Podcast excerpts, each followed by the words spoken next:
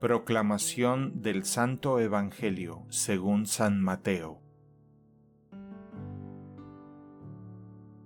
Jesús nació en Belén de Judá en tiempos del rey Herodes. Unos magos de Oriente llegaron entonces a Jerusalén y preguntaron, ¿Dónde está el rey de los judíos que acaba de nacer?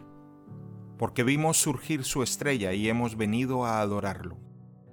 Al enterarse de esto, el rey Herodes se sobresaltó y toda Jerusalén con él.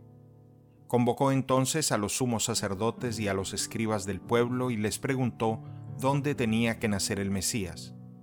Ellos le contestaron, en Belén de Judá, porque así lo ha escrito el profeta. Y tú, Belén, tierra de Judá, no eres en manera alguna la menor entre las ciudades ilustres de Judá, pues de ti saldrá un jefe que será el pastor de mi pueblo, Israel.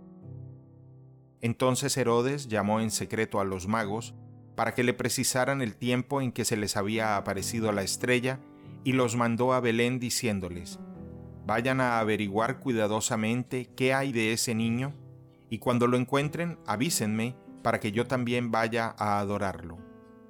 Después de oír al rey, los magos se pusieron en camino y de pronto la estrella que habían visto surgir comenzó a guiarlos, hasta que se detuvo encima de donde estaba el niño. Al ver de nuevo la estrella, se llenaron de inmensa alegría.